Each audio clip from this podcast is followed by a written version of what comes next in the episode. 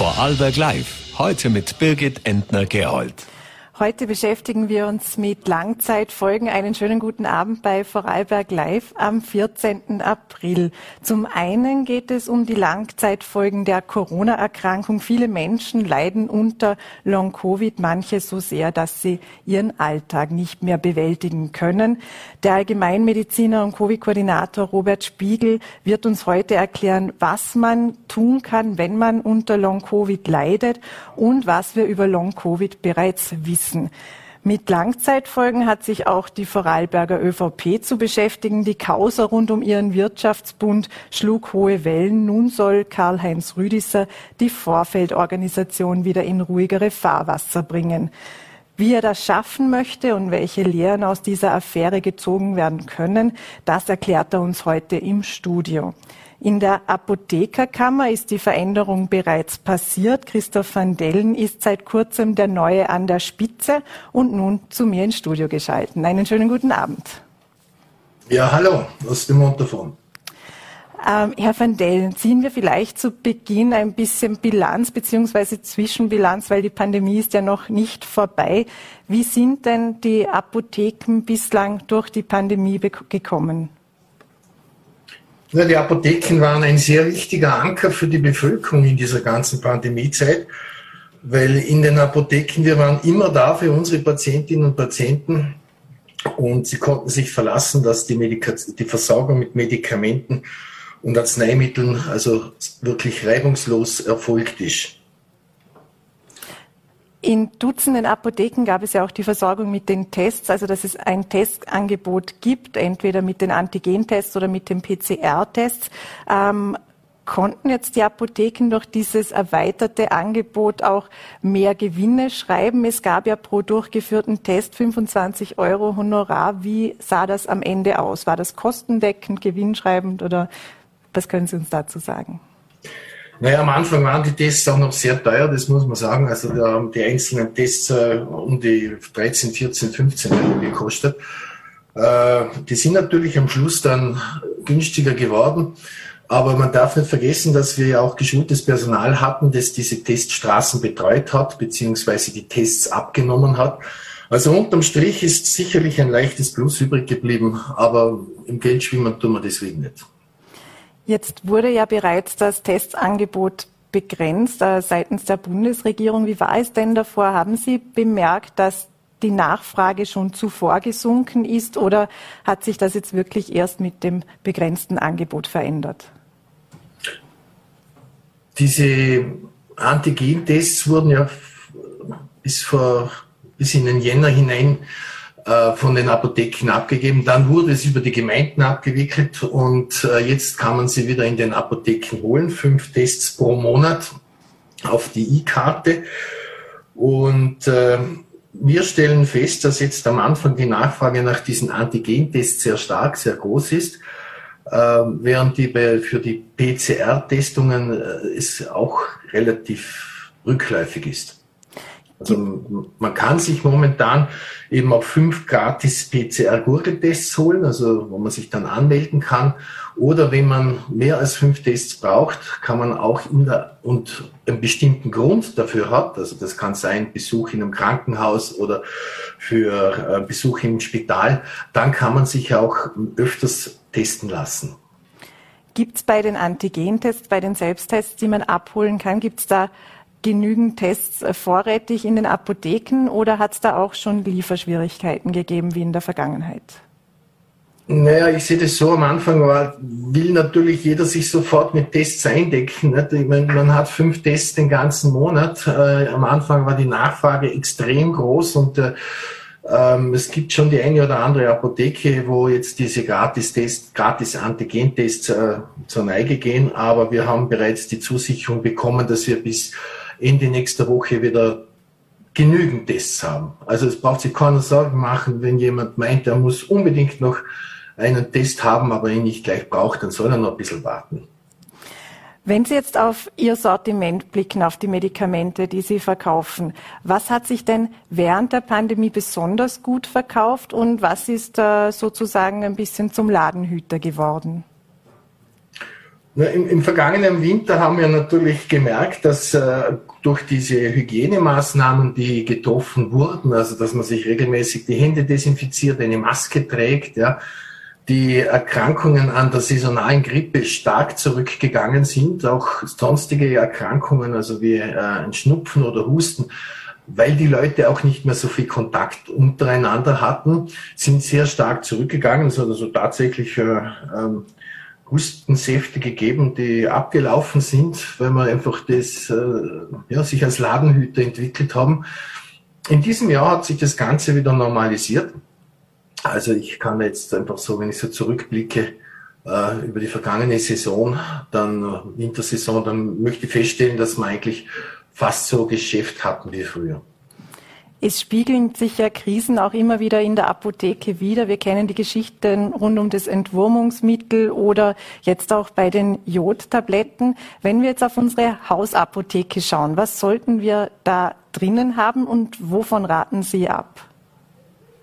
Also eine Hausapotheke würde ich empfehlen, dass man wirklich in seine nächstgelegene oder in die Apotheke seines Vertrauens geht und dort mal mit dem Apotheker, der Apothekerin redet damit man einfach einmal eruieren kann, was sind so die Schwachstellen, die jeder Mensch hat und kann, dementsprechend kann man seine Hausapotheke füllen. Man, ein Schmerzmittel gehört dazu, vielleicht ein fiebersenkendes Mittel, ein Schnupfenspray, auch das wäre vernünftig. Entwurmungsmittel äh, würde ich jetzt abraten und Kaliumjodid-Tabletten haben wir also genügend äh, vorrätig, dass falls sie gebraucht werden, wir die auch ausgeben können.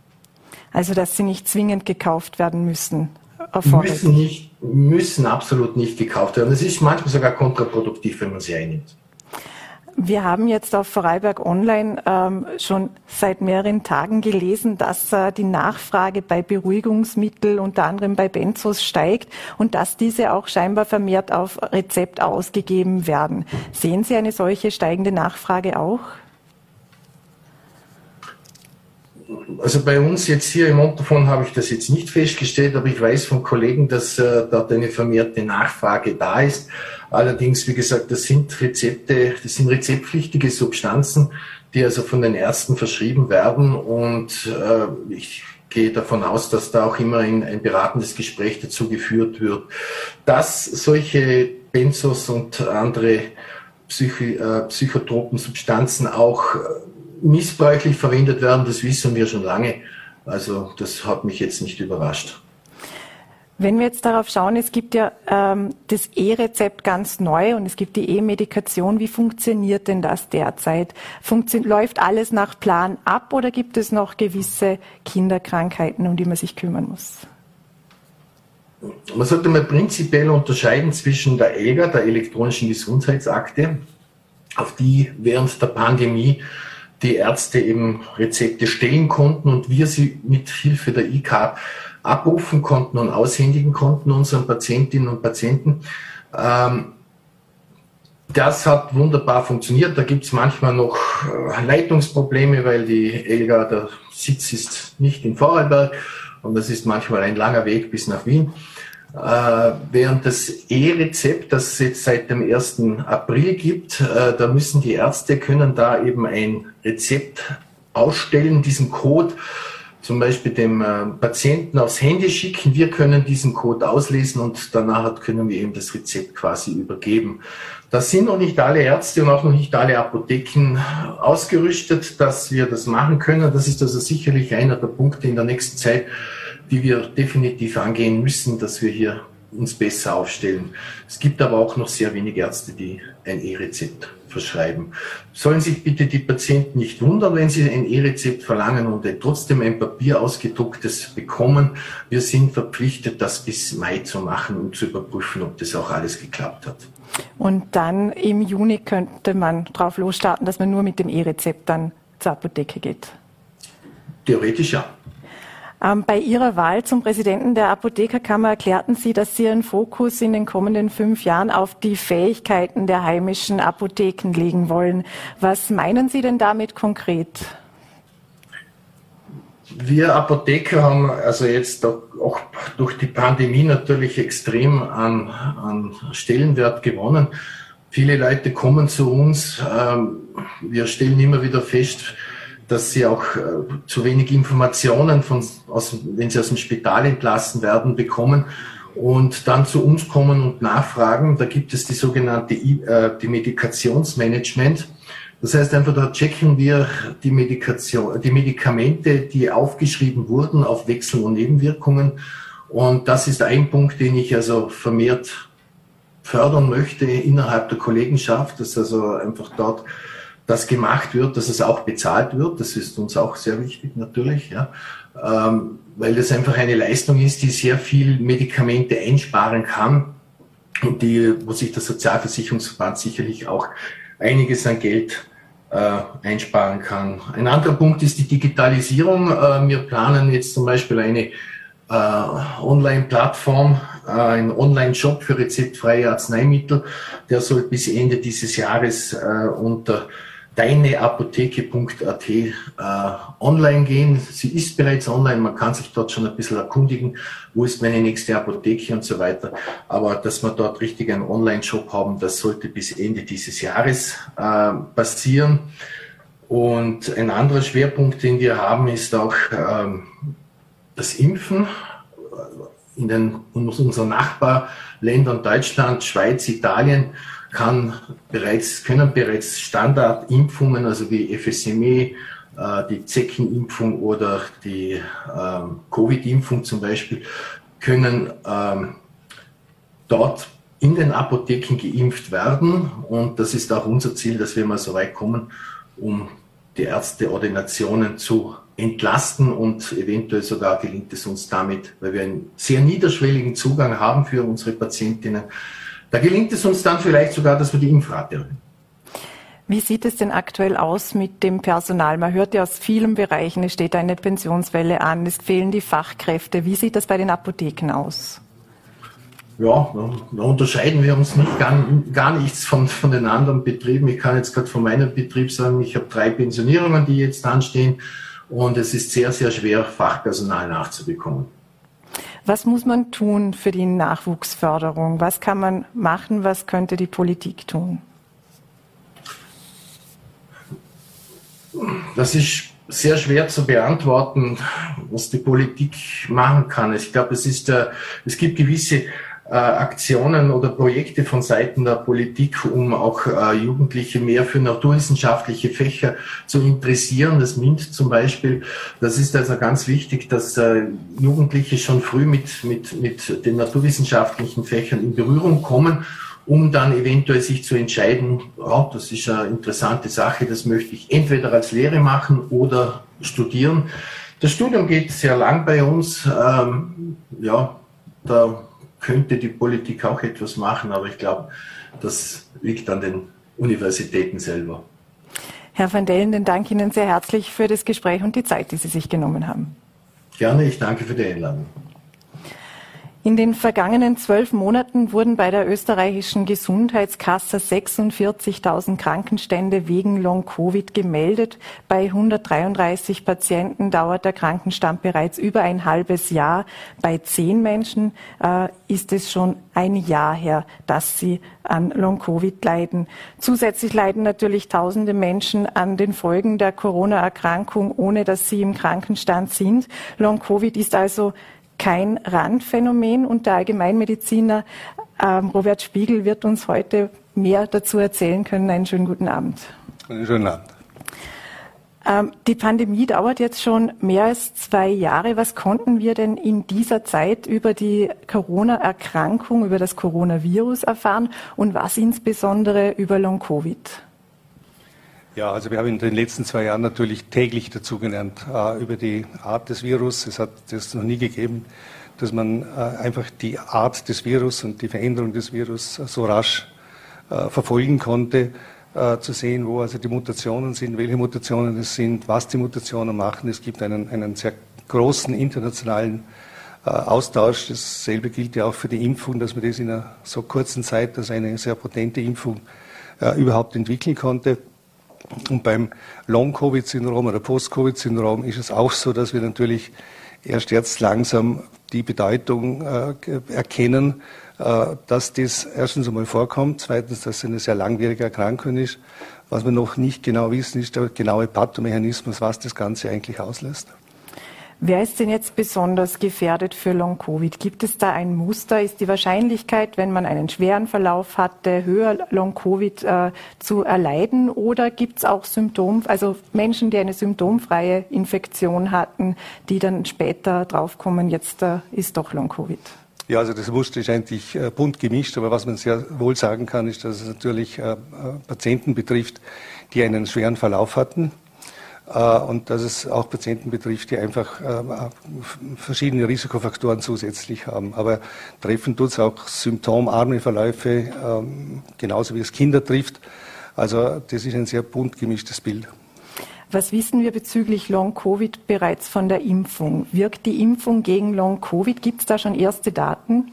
Ja, diese Daten gibt es. Es gibt also generell keine, keine genauen Daten, wie viele Long-Covid-Fälle es dann insgesamt äh, sein werden also wie viel Prozent äh, der, der durchgemachten Infektionen in Long-Covid äh, ähm, verursachen. Es gibt da Zahlen von 12 Prozent bis hinunter auf 1 Prozent, also das ist ganz, ganz verschieden. Äh, aber auch wenn es nur 1 Prozent sind, dann wären das in Vorarlberg zum Beispiel 2000 äh, Patienten, die davon betroffen wären derzeit. Was man weiß, ist, dass die Impfung sehr wohl gegen Long-Covid hilft. Dazu gibt es verschiedene Daten aus England, beispielsweise, die sehr genau das festgestellt haben, dass eine Impfung doch einen Long-Covid-Verlauf deutlich reduziert. Wie herausfordernd ist es denn für die Ärzte, Ärztinnen, eine Diagnose zu treffen? Wie herausfordernd ist es, Long-Covid festzustellen? Weil es gibt ja, ich habe nachgeschaut, über 200 Symptome, die gelistet sind. Das kann ja vieles sein, aber es kann eben auch Long-Covid sein. Ja, das stimmt. Also das Problem ist eigentlich, dass man sich äh, dieser, dieses, dieser Problematik bewusst sein muss als Arzt. Äh, Weil es einfach so ist, dass, dass die, die Symptome so vielfältig sind und es gibt auch nicht irgendwelche klaren Laborparameter oder bildgebende Verfahren, wo man sagen kann, äh, das ist Long-Covid. Also man, das Ganze ist ein, ein ganz buntes klinisches Muster äh, mit diesen Hauptsymptomen. In erster Linie ist dieses Fatigue-Syndrom, diese mangelnde Belastungsfähigkeit, der Atemnot, anhaltender Husten, Hauterscheinungen. Äh, also das äh, geht überall hin. Und da ist, glaube ich, einfach sehr wichtig, dass wir von der Ärzteschaft aus uns da sehr bewusst sind dessen, wie man dieses Bild zusammensetzt, zu sagen, jawohl, da hat das ein Post-Covid oder ein Long-Covid-Syndrom. Die nächste Frage ist dann, wie behandle ich es natürlich. Ne? Mhm. Was ist für die Patienten und Patientinnen wichtig, wenn, wenn ich zum Beispiel eine Corona-Infektion hatte und mich zwei Wochen später immer noch schlapp fühle und hin und wieder Kopfschmerzen bekomme, soll ich dann schon den Arzt aufsuchen oder soll ich abwarten und äh, mal schauen, ob es besser wird? Was, was soll man da am besten tun? Ja, also generell muss man unterscheiden zwischen einem Long-Covid-Syndrom und einem Post-Covid-Syndrom. Ähm, ein Long-Covid-Syndrom, das ist einfach das dann, wenn man bis zu zwölf Wochen nach der Infektion äh, irgendwelche Symptome noch weiter hat. Ab diesen zwölf Wochen, ab drei Monaten spricht man dann vom Post-Covid-Syndrom. Und äh, es ist sicherlich so, dass wenn man irgendwelche Alarmzeichen verspürt, sprich eben diese massive Müdigkeit, Atemnot, Druck auf der Brust, ähnliche Dinge, dass man das natürlich auf alle Fälle dann äh, anschauen äh, sollte. Auf der anderen Seite muss man nicht zu ängstlich sein, wenn ich ein, ein, es gibt einen sehr guten Vergleich mit dem pfeifischen Drüsenfieber beispielsweise. Das ist auch eine Virusinfektion, wo auch sehr, sehr lange zu einer Abgeschlagenheit, einer schlechten Leistungsfähigkeit führt. Also man muss sich da auch selber ein bisschen objektiv beobachten. Also wenn jemand eine Migräne hat vor Covid, die Migräne nach Covid hat, dann ist das noch lange kein Post-Covid-Syndrom. Was kann man denn selbst vorbeugend tun? Oder wenn man jetzt sieht, ja, jetzt ist der Corona-Test positiv, was kann ich denn machen, dass ich vielleicht äh, vorbeugend äh, mögliche Post-Covid-Symptome oder Long-Covid-Symptome verhindern? Gibt es da überhaupt etwas? Also da gibt es jetzt derzeit absolut nichts, wo man sagen kann, das ist irgendwie belegt, äh, dass das was äh, nützt. Die beste Vorbeugung ist nach wie vor die Impfung. Also das muss man einfach so sagen und da haben wir nach wie vor ein gewaltiges Defizit. Aber es gibt jetzt keine spezifische vorbeugende Therapie. Und wenn man nun Symptome hat, Atemnot, es gibt Stimmstörungen, Probleme beim Essen haben viele, also ich habe mal einige notiert, Stress, Schlafstörungen, da gibt es ja einiges. Gibt es da auch ähm, Handlungsanweisungen, was man denn so im Alltag dagegen tun kann? Ja, also wir sind jetzt gerade dabei, im Land Vorarlberg das auch aufzubauen, dass wir so quasi eine, eine Covid-Homepage äh, Stellen. Die gibt es jetzt beispielsweise äh, in Tirol schon, wo wir eine sehr gute Homepage haben, die man besuchen kann, äh, wo sehr genaue Anweisungen drinnen stehen, wo auch eine Selbstüberprüfung äh, drinnen steht, wie, wie geht's mir, was habe ich für Symptome, wo man das auch ein bisschen ankreuzen kann. Äh, wir im Land werden uns an diesem Netzwerk der Tiroler anschließen, dass wir quasi erstens einmal in der, für die allgemeinen und äh, also die niedergelassenen Mediziner äh, wir jetzt dann äh, einfach Schulungen anbieten, Symposien anbieten über das Long-Covid-Syndrom. Es wird in den Krankenhäusern werden also auch bei den verschiedenen Fachrichtungen werden äh, einfach Fachärzte abgestellt, die sich besonders mit dem auseinandersetzen. Es gehören die Logotherapeuten dazu, vor allem die, die, die Physiotherapeuten dazu, auch Psychotherapeuten können dazu. Also es muss ein ganzes Netzwerk sein. Und dieses Netzwerk hat dann eine zentrale Anlaufstelle bei uns im Land, wo dann äh, in der Krankenhausbetriebsgesellschaft angesiedelt sein wird, äh, wo man dann auch dann die Patienten äh, weiterleiten kann.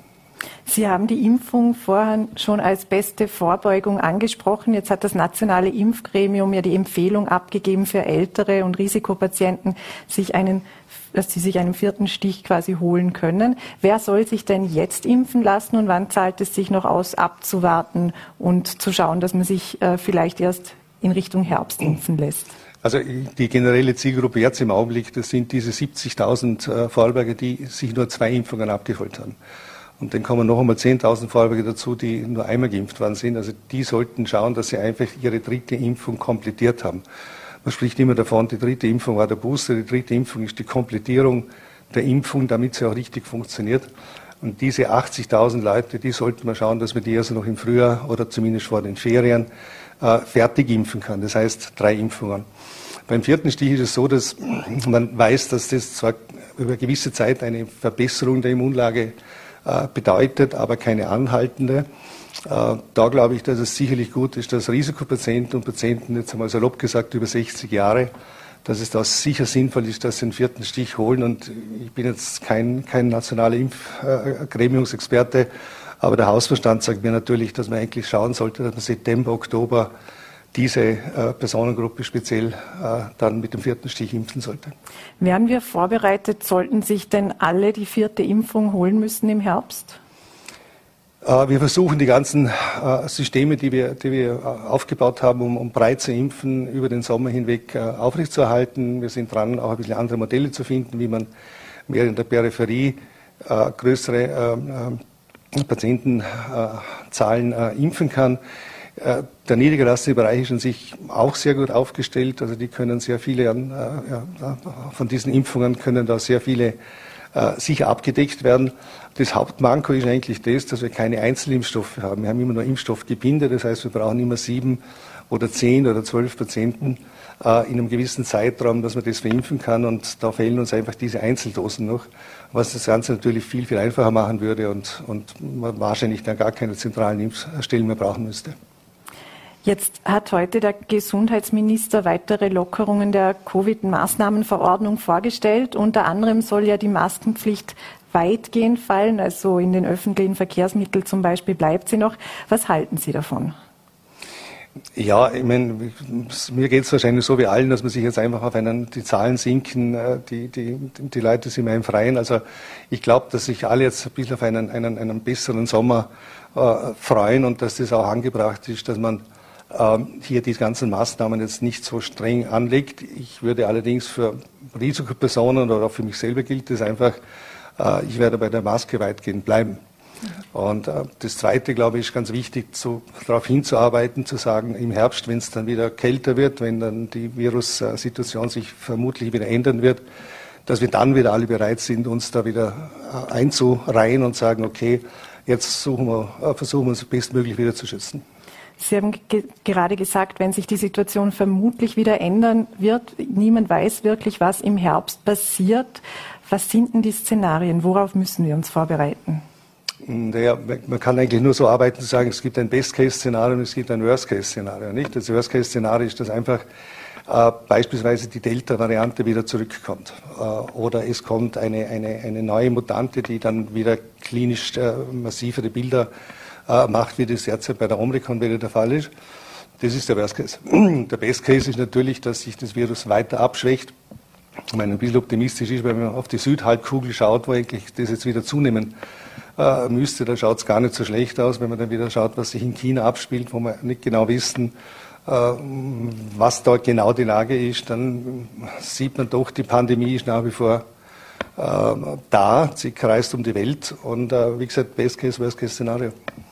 Als abschließende Frage noch, es wird immer wieder über die Quarantäne diskutiert, auch über eine Quarantäneverkürzung, über eine weitere oder über die Frage, ob nur noch also Infizierte mit Symptomen in Quarantäne oder zu Hause bleiben müssen. Ähm, was ist denn hier sinnvoll und wie, wie weit kann man da gehen? Ja, das ist eine sehr schwierige Frage, äh, die, man, die jemand beantworten muss, der die Verantwortung hat. Und das ist halt einfach die Regierung. Und da ist einfach nicht so einfach zu sagen, naja, jetzt lassen wir das alles sausen äh, und ähm, es wird dann schon nichts passieren, wir wissen es nicht. Oder? Äh, meine persönliche Meinung ist die, dass ich denke, dass es mehr als ausreichend wäre, dass die Leute, die Symptome haben, erstens zum Arzt gehen, dort auch getestet werden dann einfach zu Hause bleiben, wie äh, ein normaler Krankenstand dann, dann halt einfach ist. Äh, und dann, wenn sie wirklich zwei Tage verlässlich symptomfrei sind, dass das Ganze dann wieder äh, vorbei ist. Äh, ist natürlich ganz, ganz wichtig, dass das mit einer sehr guten Eigeneinschätzung, einer Selbstdisziplin funktioniert. Plus, dass man auch bereit ist zu sagen, wenn wir sehen, das geht wieder in die andere Richtung, es gibt wieder zu sagen, jawohl, jetzt müssen wir uns halt wieder selber schützen und müssen halt wieder die ähm, Maßnahmen, äh, den Maßnahmen folgen. Herr Dr. Spiegel, denn vielen Dank für Ihren Besuch im Studio und einen schönen Abend noch. Danke, gerne. Im Vorarlberger Wirtschaftsbund ist nichts mehr, wie es war. Die einstige Spitze trat infolge einer Steuer- und Inseratenaffäre zurück. Das Finanzamt ermittelt. Die Opposition hofft nun darauf, dass der Rechnungshof genügend Kompetenzen erhält, die Causa aufarbeiten zu können. Und im Wirtschaftsbund selbst soll jetzt nun wieder Ruhe einkehren und dafür sorgen soll Karl-Heinz Rüdis sein. Schönen guten Abend bei mir im Studio. Schönen guten Abend. Herr Rüdiser, Sie erklärten bereits, dass äh, viele von den Vorgängen im Wirtschaftsbund wussten. Ähm, die Frage stellt sich nun, was wussten Sie? Weil die Vorwürfe sind ja sehr unterschiedliche, die jetzt aufgekommen sind. Also davon, dass Unternehmer unter Druck gesetzt worden sind, zu inserieren. Auf der anderen Seite, dass vielleicht auch zu wenig Generalversammlungen stattgefunden haben. Also zunächst äh, haben, glaube ich, viele die Publikationen des Wirtschaftsbundes gekannt. Es war eine an die Zielgruppe der Unternehmen gerichtete Zeitung, die auch mit Inseraten äh, versehen war. Äh, das ist, glaube ich, allen bekannt. Ich muss Sie auch etwas berichten. Die Finanzbehörde ermittelt nicht, sondern es ist ein ganz normaler Vorgang, dass es für jedes Unternehmen Steuerprüfungen gibt und es liegt derzeit ist eine Steuerprüfung im Gange. Dabei wird geprüft, wie die steuerrechtliche Behandlung dieser Abwicklung äh, der geschäftlichen Tätigkeit für die Herausgabe der Zeitung war und wir werden sehen, was die Ergebnisse der Steuerprüfung bringt. Äh, selbstverständlich wurden immer wieder statutengemäß äh, die notwendigen äh, Schritte gesetzt, aber wir werden uns das sicher sehr genau ansehen, um zu prüfen, ob in Zukunft Veränderungen erforderlich sind. Also noch gibt es keine Neuigkeiten von der Steuerprüfung. Es ist so, dass die Steuerprüfung jetzt äh, seit Anfang des Jahres in etwa andauert. Äh, ich hatte gestern Kontakt mit der Steuerbehörde und mit unserem Rechtsvertreter als äh, Steuerrechtsexperte. Äh, wir haben vereinbart, dass die derzeit noch offenen Fragen von uns sehr rasch geklärt werden. Unser Ziel ist es, dass wir sehr rasch zu einer Abschlussbesprechung kommen äh, und wir werden nächste Woche weitere Gespräche führen. Äh, ich habe dabei betont, dass wir sehr konstruktiv in dieser Frage sein werden, weil es mir ein sehr großes Anliegen ist, jetzt sehr rasch Klarheit zu schaffen.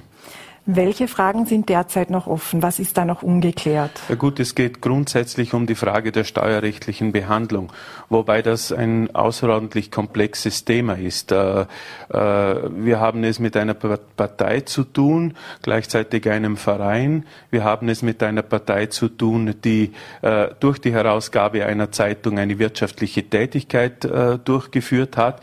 Über viele Jahre hinweg war diese Tätigkeit steuerlich einwandfrei. Äh, es hat sich das Volumen äh, verändert in den letzten vier Jahren. Es hat auch im Jahr 2016 eine neue steuerliche äh, Rechtsrahmen gegeben. Das hat auch die Situation verändert, der allerdings erst dann 2017 richtig schlagkräftig geworden ist. Und da sind sehr viele komplexe Fragen, ob etwa äh, diese Inserate mehrwertsteuerpflichtig sind oder nicht, oder ob es mit der Werbeabgabe getan ist. Wenn es Mehrwertsteuerpflicht gibt, dann ist natürlich auch eine Vorsteuerabzugsberechtigung. Äh, alles in allem eine sehr komplexe Frage und wir sind dabei, das sehr transparent aufzuarbeiten. Zu dem Ergebnis, zu dem die Steuerbehörde kommt, wenn es für uns nachvollziehbar ist, das werden wir akzeptieren. Wenn Sie sagen, das Volumen hat sich in den, gerade in den vergangenen Jahren geändert, hat sich das Volumen deutlich gesteigert oder inwiefern hat sich das Volumen verändert? Es ist so, dass eine der Finanzierungsquellen des Wirtschaftsbundes und nicht der Partei, darauf lege ich großen Wert. Es wird nämlich auch hier immer wieder kolportiert, dass es äh, quasi Finanzflüsse gegeben hat, die äh, äh nicht den rechtlichen Rahmen, äh, ein, dem rechtlichen Rahmen äh, der Parteienfinanzierung entsprechen. Mir ist bisher kein einziger Fall einer Rechtsübertretung in diesem Bereich bekannt. Und dieses Inseratenvolumen äh, ist aufgrund eines Relaunches der Zeitung mit einem deutlich gestiegenen Umfang und auch mehr äh, Inseraten deutlich gestiegen. Das ist richtig so. Und das hat letztendlich auch zu einer veränderten Beurteilung in der Frage der steuerlichen Behandlung geführt, wobei aber nirgendwo geschrieben steht, ab welcher exakten Grenze nun eine im Gegensatz zur früher gehandhabten Regelung eine Änderung der steuerlichen Behandlung erfolgen kann. Sie haben das Geld schon angesprochen, das der Wirtschaftsbund äh, an die ÖVP in Vorarlberg überwiesen hat. Das sind die 900.000 Euro, die bei der innerparteilichen Unterstützung einer statutarischen Teilorganisation ausgewiesen sind, jetzt nicht als Geld des Wirtschaftsbundes. Äh, wie geht das zusammen? Also was, was ist denn, oder anders gefragt, was ist denn abseits dieser 900.000 Euro seit 2014 wurden diese überwiesen, also insgesamt in acht Jahren ähm, noch übrig am Budget?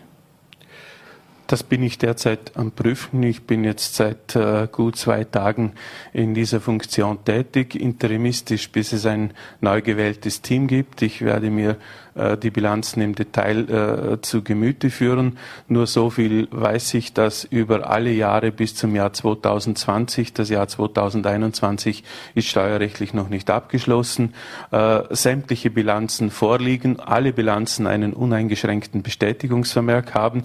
Das heißt, dass von steuerlicher Seite hier eigentlich uns äh, attestiert wurde, dass ordentlich äh, die, diese Abwicklung erfolgt ist.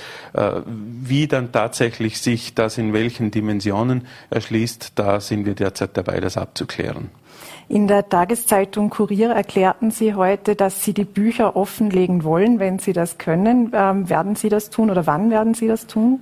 Ich habe gesagt äh, bei, meiner, bei der Übernahme der Funktion, dass die offenen Fragen zu klären sind und dass ich äh, sehr dafür bin, äh, dass wir transparent darlegen, wie die Flüsse erfolgen, in welcher Form nun die Offenlegung äh, erfolgen kann. Das sind wir derzeit am Abklären. Das hängt jetzt auch davon ab, wie, die, äh, wie das Ergebnis der Steuerprüfung ausschaut. Wir werden auch sicher in der einen oder anderen Form das Ergebnis Ergebnis der Steuerprüfung äh, kommunizieren und dann auch die tatsächliche weitere Vorgangsweise festlegen.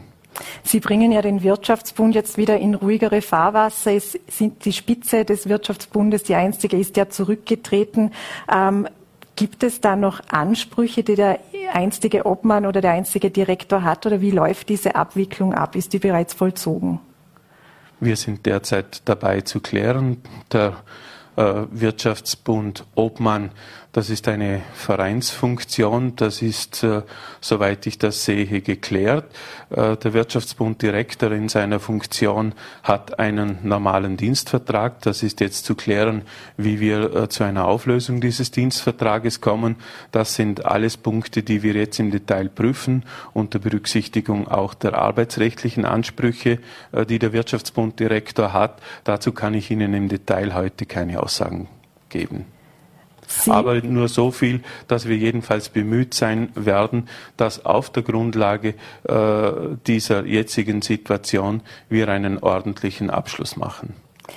Sie haben ja auch gesagt, Sie werden diese Funktion als Obmann, Geschäftsführender Obmann vorübergehend ausüben. Es wird denn eine äh, Hauptversammlung geben, bei der der äh, neue Obmann oder die neue Obfrau gewählt wird. Wissen Sie schon, wann diese Hauptversammlung in etwa stattfinden wird?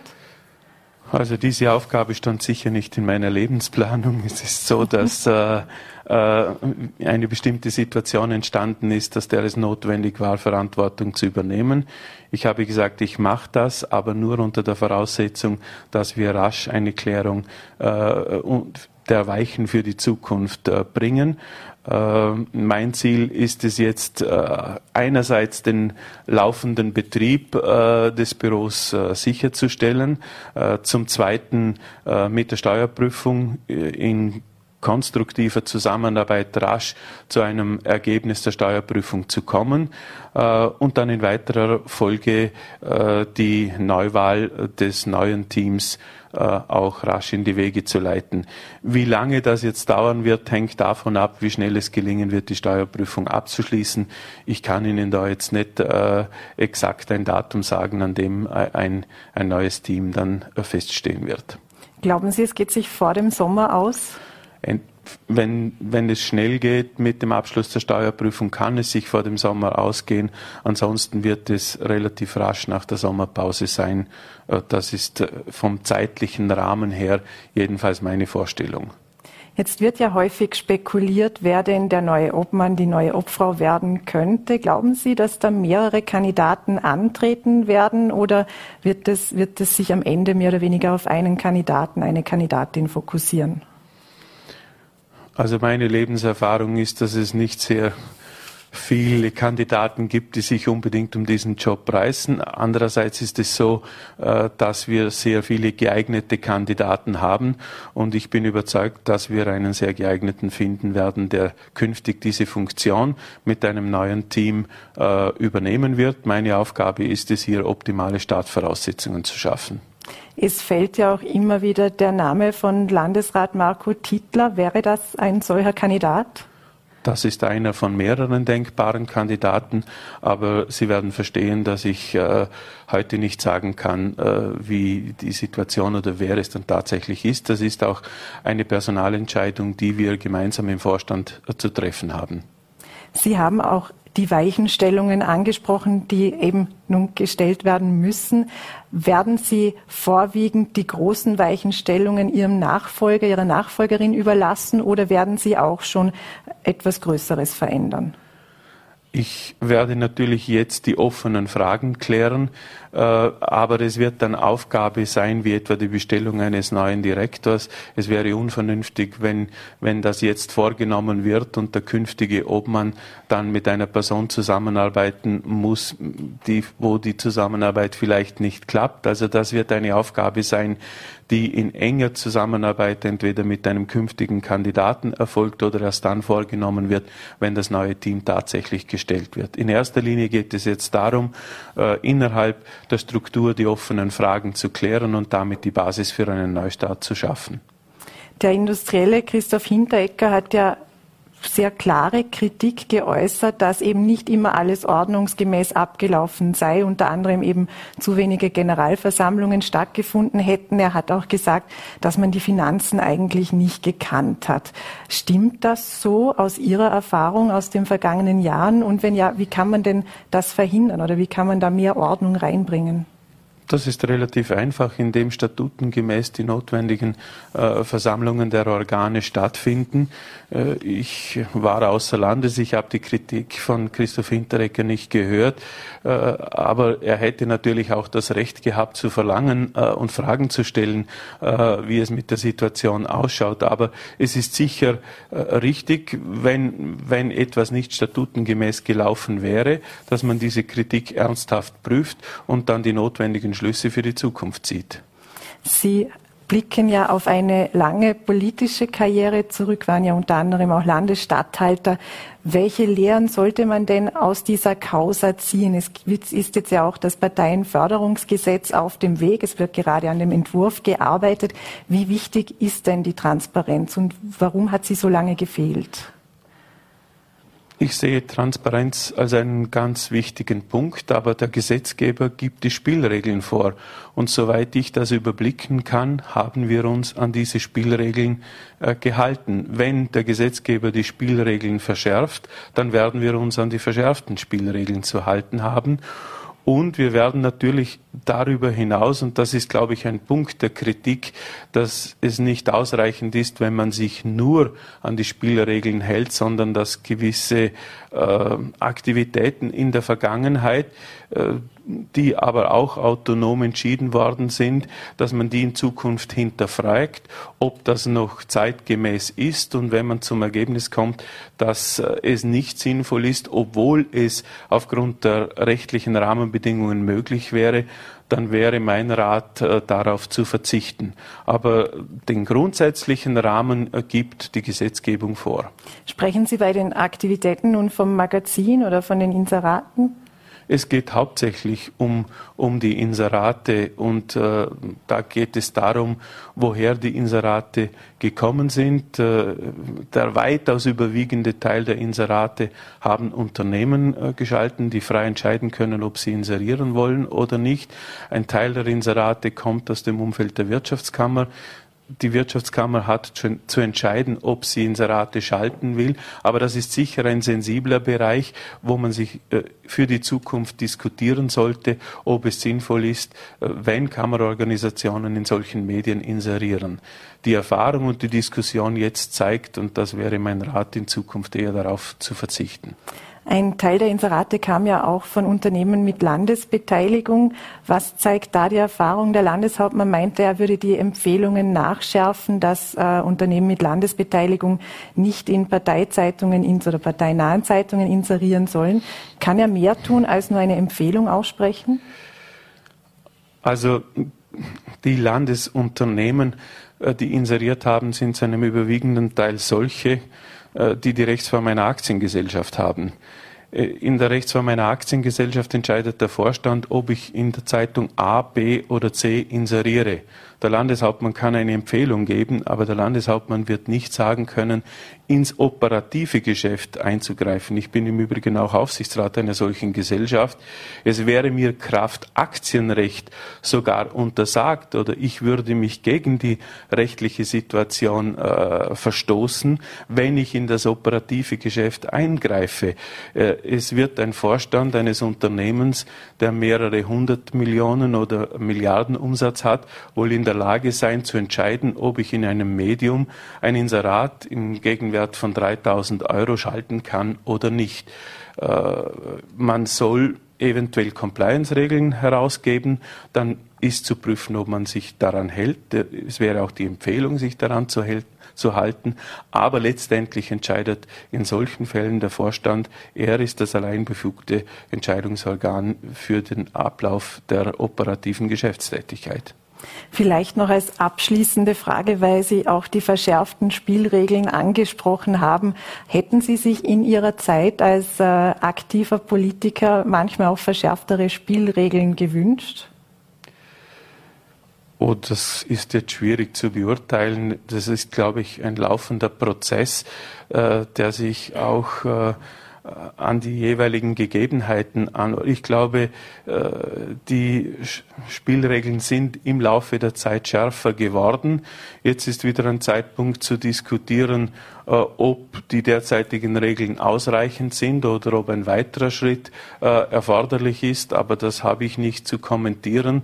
Das hat der Gesetzgeber zu tun und wir haben uns daran zu halten. Karl-Heinz Rüdisser, herzlichen Dank dafür, dass Sie bei uns im Studio waren und sich die Zeit dafür genommen haben. Ich danke auch. Schönen guten Abend. Und das war es heute wieder mit Vorarlberg Live. Morgen sind wir für Sie da, wie gewohnt, ab 17 Uhr auf VNAT, Voll.at und Ländle TV. Ich persönlich darf mich heute aus dem Studio schon in Richtung Feiertage verabschieden. Verbringen Sie also eine schöne Zeit mit Ihrem Liebsten. Machen Sie es gut und schon vorab frohe Ostern.